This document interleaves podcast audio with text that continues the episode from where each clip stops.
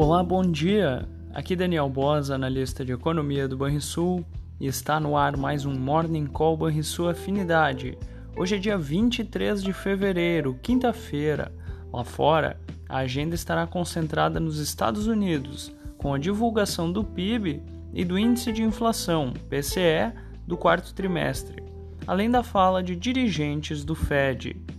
Depois de uma quarta-feira com resultados mistos em relação à ata da reunião de política monetária do Fed, os índices futuros americanos operam no positivo e a maioria das bolsas europeias buscam recuperação em meio a balanços corporativos.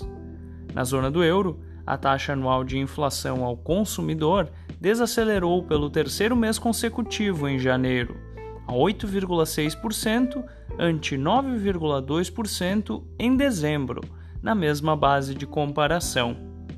O documento do Fed, que foi a grande atração da véspera, não mudou as apostas de uma alta de 25 pontos base para o encontro de março.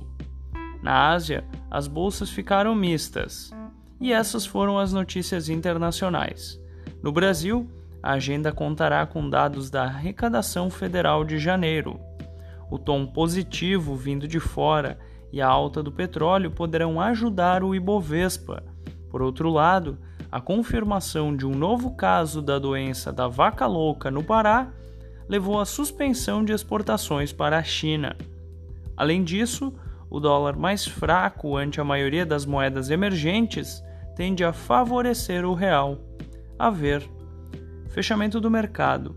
O dólar encerrou a quarta-feira com leve alta de 0,1% aos R$ 5,15. O Ibovespa caiu 1,8% aos 107.152 pontos. E o S&P 500 caiu 0,1% aos 3.991 pontos.